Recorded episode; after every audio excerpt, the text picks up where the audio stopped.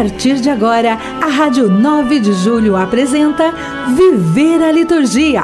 Apresentação: Frei José Moacir Cadenassi. Olá, ouvinte da Rádio 9 de Julho, muita alegria estar aqui com você nesse cair da tarde do domingo, dia do Senhor, ao celebrarmos sempre o mistério da nossa fé em nossas comunidades. Então, uma saudação especial a você, a sua comunidade, enquanto presença, atuação e interação que você tem, né? E a, colaborando para que também sua comunidade seja tão intensa na celebração do mistério do Senhor. Esse aqui é o nosso objetivo do viver a liturgia, neste caminho tão intenso que estamos fazendo nesses quase seis anos de programa. Então, uma alegria muito grande e uma gratidão pela sua parceria. E hoje nós, olhando mais profundamente o Evangelho, a liturgia da palavra, e o contexto do quinto domingo do tempo comum, nós percebemos que o Senhor continua sendo este ponto de manifestação do seu reino, da sua vida entre nós. Ao recordarmos hoje o Evangelho de Lucas, é, vemos a comunidade cristã, né, figurada no grupo dos apóstolos, a igreja figurada na dimensão do barco e a pescaria como atitude missionária da igreja que continuamente é levada pelo Senhor a ir em instâncias mais profundas das águas. Ou seja, as águas sempre o sinônimo do desconhecido, daquilo que pode também causar insegurança, medo e até pavor, porque as águas também são a imagem do caos, mas é nesse lugar, né, simbolicamente aqui nesta figura que o evangelho nos mostra, é que nós reconhecemos que as águas nada mais são do que a nossa vida, a nossa profundidade de criaturas, né? o contexto da vida mundial, da história, dos períodos. E é nessa instância, nessas dimensões, que o Senhor nos leva a ter esta atitude né, de pescadores. Né? para dizer que nós somos, como seus primeiros discípulos, levados a lançar redes e a capturar aqueles especialmente que estão tragados né, pela escuridão e pelo caos. Então, pescar, trazer peixes, significa resgatar é, a vida. Né? Por mais que possa parecer estranho esse tipo de imagem, mas é isto que, em suma, o Evangelho, hoje de Lucas, também nos transmite. E saber obedecer o Mestre é uma atitude fundamental. Né? Semana passada falávamos tanto aqui sobre o sentido da escuta né? da, na vida cristã, e agora escutar o Mestre, obedecer quer, quer dizer escutar, saber escutar, saber discernir para, mesmo diante do cansaço, mesmo diante dos fracassos de uma noite inteira dedicada ao trabalho, à pescaria, sem êxito na pesca, ele de novo fala no amanhecer que é preciso lançar as redes e ainda ir para as águas mais profundas. Amanhecer, né, no contexto do Evangelho, sempre quer dizer o dia da ressurreição, o dia em que a vida reina, então é isto que nós precisamos assimilar nesse domingo. Jesus não se afasta de nós jamais, mas sempre precisamos estar sensíveis, dóceis à sua voz nesta atitude perene de escuta para podermos entrar sempre na sua frequência, na sua ordem de vida. Porque muitas vezes, como Pedro, nós vamos também querer dizer: olha, estamos cansados, já trabalhamos, nada deu certo, e de uma forma pessimista também agora não há de dar certo. Mas é por aí que nós precisamos eliminar né, esse tipo de afirmação e realmente dar liberdade ao Senhor para que nos deixe livres né, de nosso pensamento negativista, de nossas atitudes que muitas vezes não querem corresponder a uma nova dinâmica e a um processo intenso de transformação. Então, a partir do pensamento, a partir do dom de escutar e de obedecer ao Senhor, nós vamos trazer o mistério da vida sempre à tona. Foi o que aconteceu no relato do Evangelho. Então, fiquemos atentos e vamos transpor esse ensinamento para os nossos momentos atuais de vida, nas nossas comunidades, nas nossas famílias, nos nossos espaços de trabalho e de convivência em geral. E tudo, com certeza, há de se renovar. Mergulhados na vida de Cristo,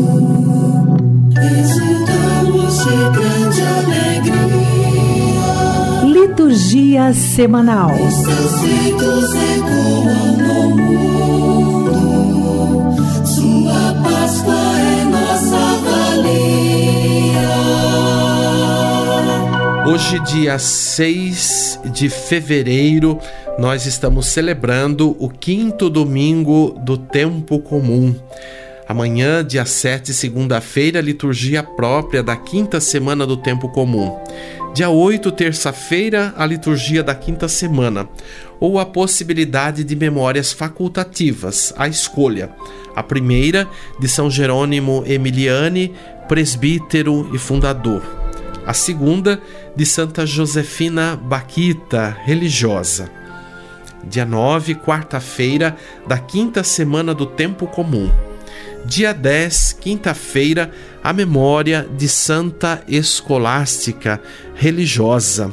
Lembramos que Santa Escolástica é a irmã de São Bento e Santa Escolástica figura como a titular das monjas beneditinas. Então recordamos em vários pontos aqui do Brasil onde a presença dessas monjas são atuantes né, nos locais e o quanto que os mosteiros irradiam também a vida interior né, como um sinal da graça de Deus e um sinal também de apoio à missão da igreja. Aqui na cidade de São Paulo, nós temos a Abadia de Santa Maria das Monjas Beneditinas que fica no Tucuruvi, na zona norte da cidade. Então, nossa saudação a essas queridas irmãs que são um sinal permanente desta luminosidade do reino para a igreja aqui em São Paulo, mas para a igreja no mundo inteiro. Né? Um mosteiro sempre tem esta referência de ser luz para todas as comunidades e para o mundo.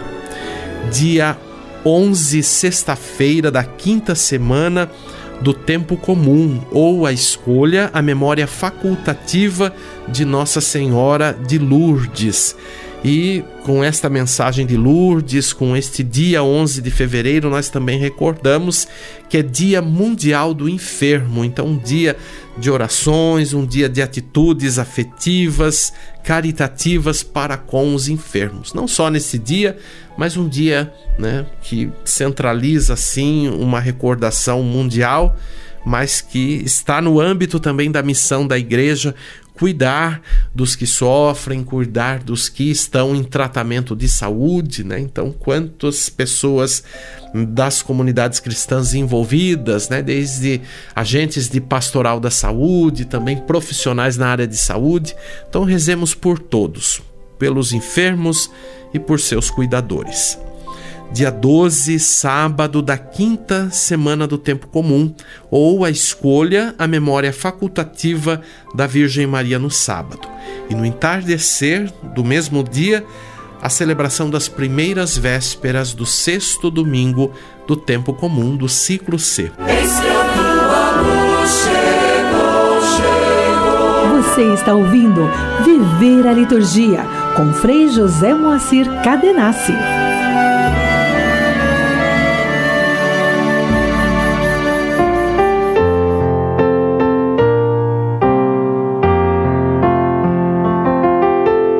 Igreja e Liturgia.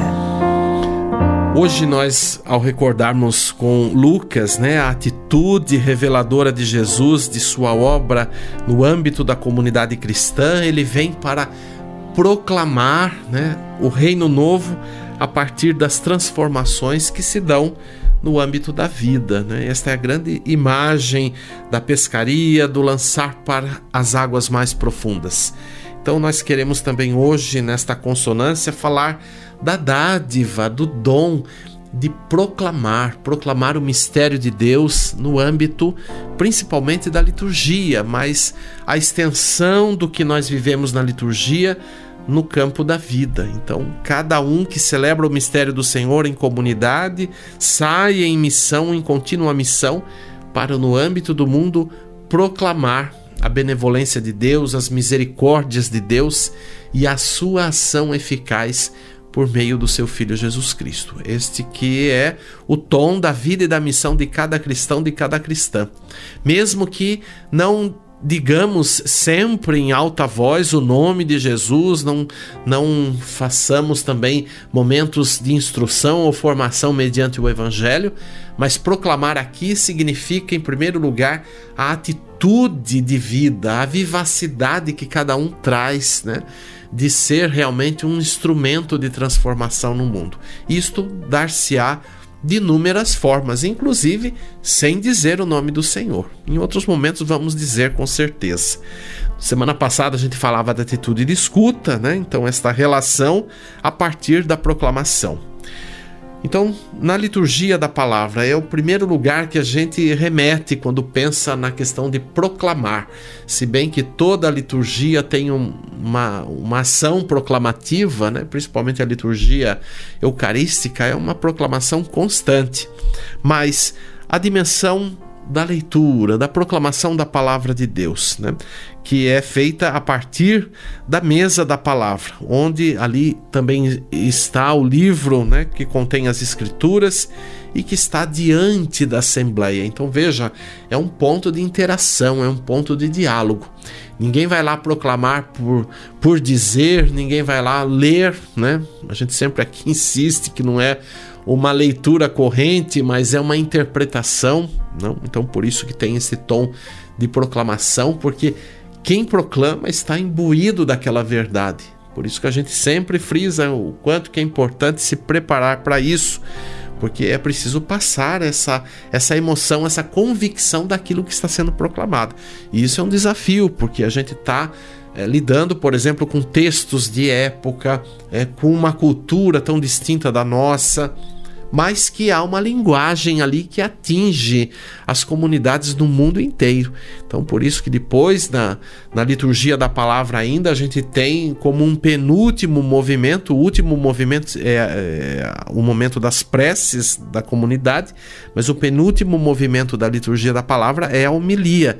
Então, por isso que a homilia, a homilia não pode fugir do contexto bíblico, né? do, do tom ali das, das leituras que foi proclamado. E claro, daí vai ser uma conversa também, porque a homilia é uma conversa familiar, que vai ajudar a comunidade a entrar a aprofundar. Eu não digo entrar porque a proclamação por, por, si já está permitindo isso, mas aprofundar e a dialogar e a ruminar sobre a mensagem da palavra e dando um tom atual, né, no hoje, no contexto, aplicando o teor desta palavra para o contexto da vida.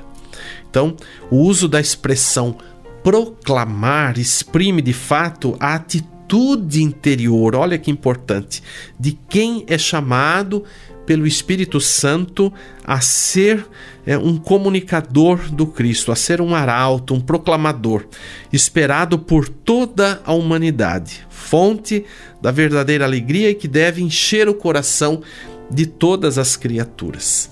Será que uma liturgia da palavra provoca esse efeito todo? Né? É preciso que a gente se pergunte. E além de se perguntar, é preciso que a gente detecte o que precisa melhorar. Né? Inclusive o nosso interesse, em primeiro lugar, acho que antes de falar qualquer coisa, o nosso interesse porque às vezes me parece que não há esse interesse todo, né? Em todos que estão celebrando. A gente percebe pelas atitudes, né? O que eu vejo ultimamente de gente de braços cruzados, gente, eu fico indignado com isso numa assembleia litúrgica. Inclusive eu vejo gente rezando o Pai Nosso de braços cruzados.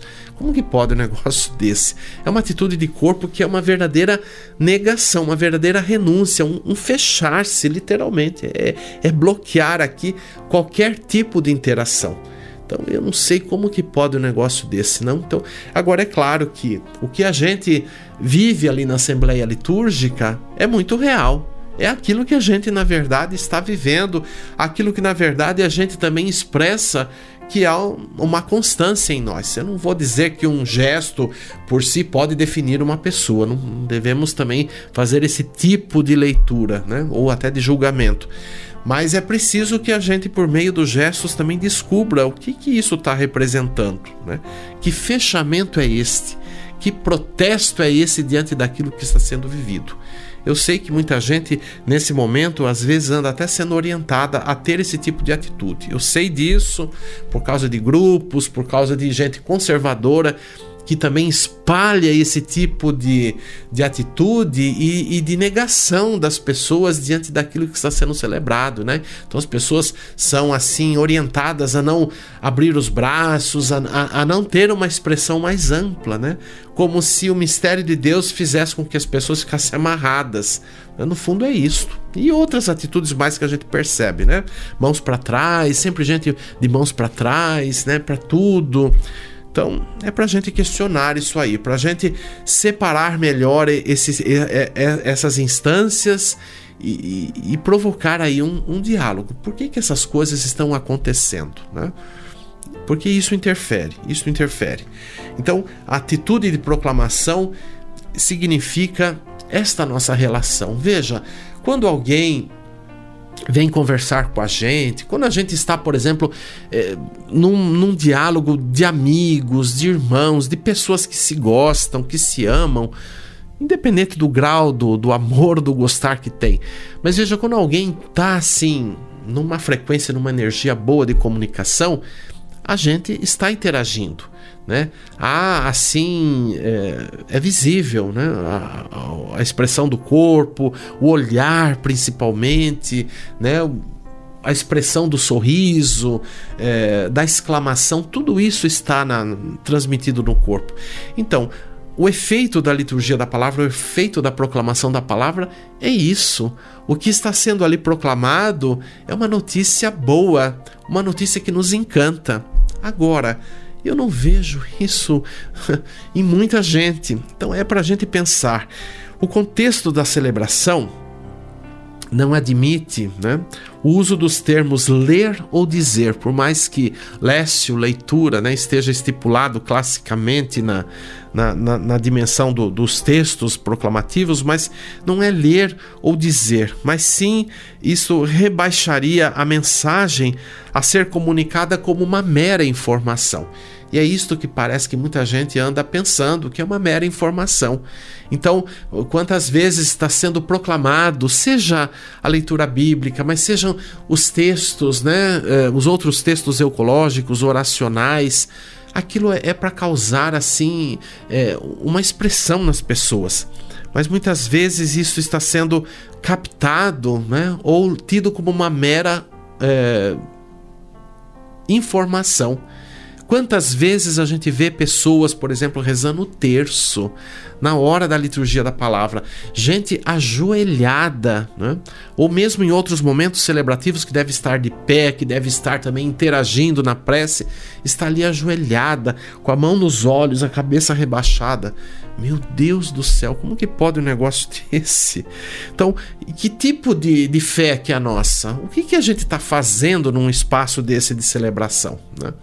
É, isso é uma forma de protestar, de achar que o que está sendo feito não está correto, porque muita gente às vezes pensa isso, né? A gente sabe porque já ouviu isso concretamente de, de certas pessoas, né? Então é preciso que a gente entenda que é Deus que está ali falando, né? não é mais a pessoa, não é mais o padre, não é mais o ministro leigo, mas é Deus que fala por meio dos seus instrumentos, né?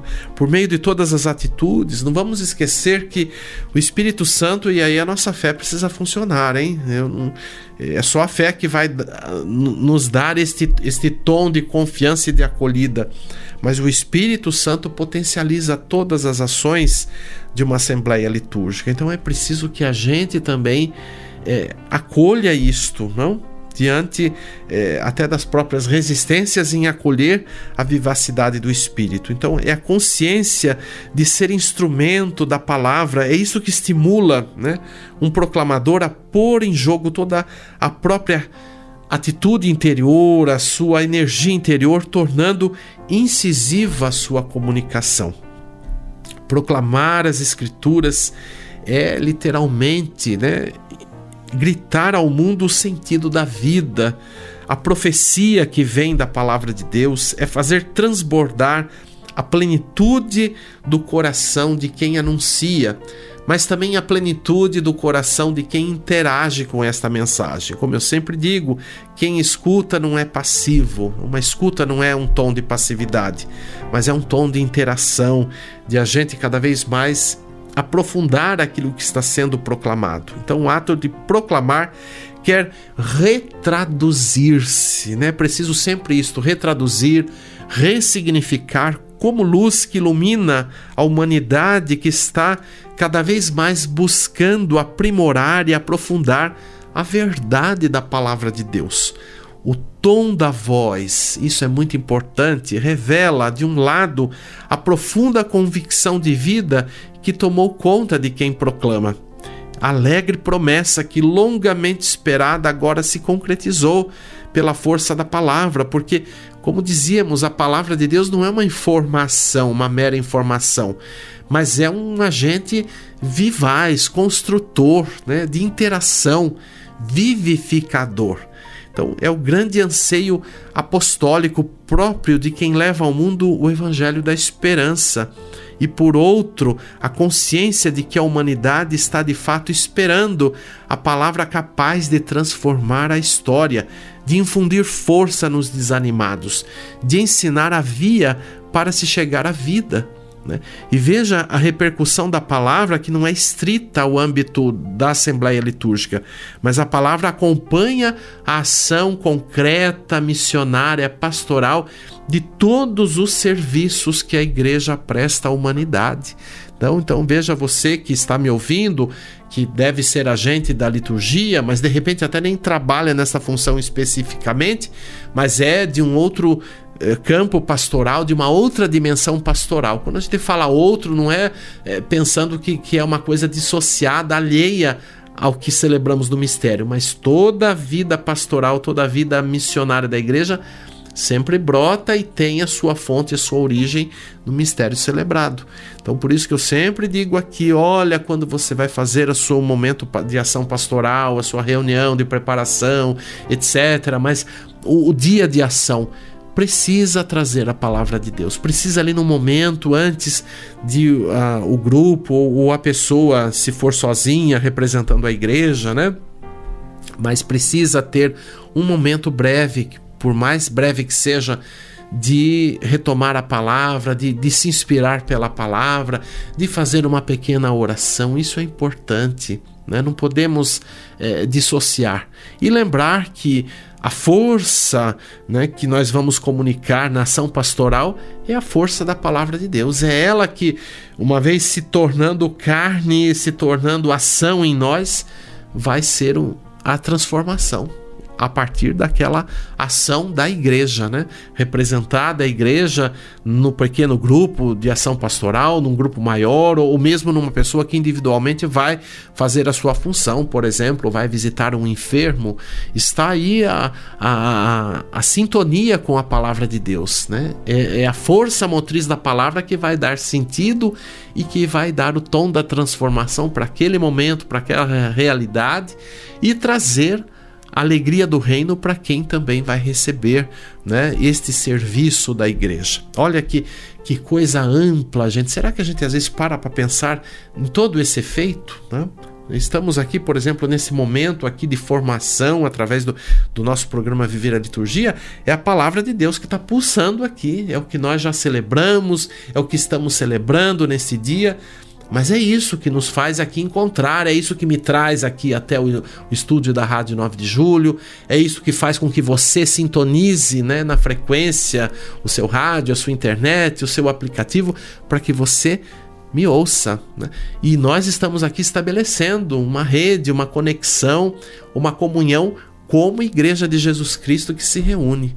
Veja que maravilha, eu, eu fico assim encantado com tudo isso. Então, é este ânimo, né, dos profetas que gritam a palavra do Deus Altíssimo para chamar o povo à conversão. Encarna-se tudo isso em quem proclama, em quem escuta, e há uma interação, há uma comunhão. E é isto que anuncia no hoje a salvação pascal. Então pensemos em tudo isto. Olha, esse, essa conversa aqui não pararia agora, não tem como parar. Mas nós vamos aqui abreviando, porque é o nosso tempo. Mas leve isto para sua meditação, leve isto para sua comunidade e continuemos a jornada vivificadora em sempre proclamar a palavra de Deus. Canto litúrgico. E vamos ouvir um canto maravilhoso, né? uma composição do José Cássio Santana, é né? um texto que eu não, eu não tenho maiores referências né, da fonte que ele tirou eh, as palavras aqui, que ele organizou e depois musicou, mas possivelmente eu, eu meditei já a música antes de a gente aqui ouvir juntos, né? Que vai ser agora colocada aqui para que a gente ouça, mas eu detecto ali o capítulo 15 do Êxodo e uma parte do Salmo 89. E, e, o refrão é, sempre fala desse cantar, né? É, cantemos ao Senhor que se manifesta. Então, esses primeiros domingos do tempo comum tem um tom forte da manifestação do Senhor. Então, que esta palavra, que este, esta música que é uma, tão sugestiva para um canto de entrada nas celebrações de hoje, nos ajude a perceber as manifestações do Senhor no hoje da nossa vida. Vamos ouvir, cantemos ao Senhor com a interpretação do coral Palestrina.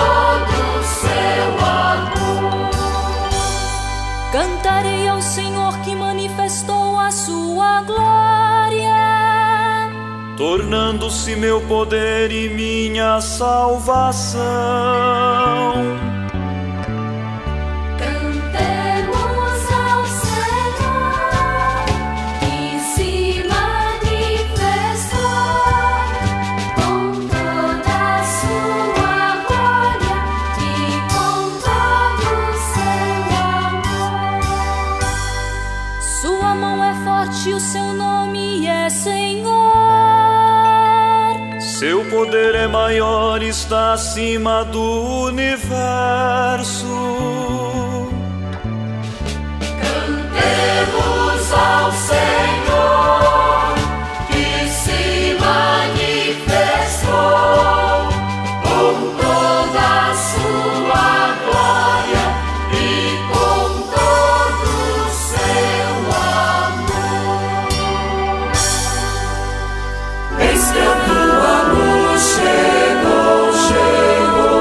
Você está ouvindo Viver a Liturgia com Frei José Moacir Cadenassi.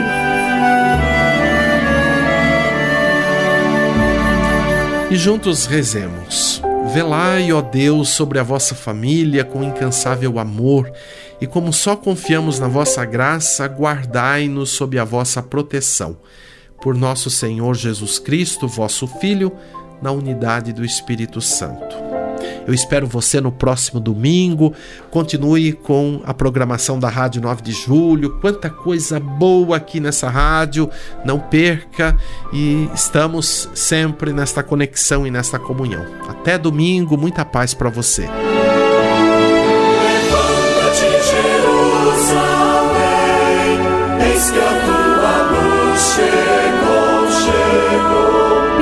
Rádio 9 de Julho Católica, você acompanhou o programa Viver a Liturgia, com Frei José Moacir Cadenassi.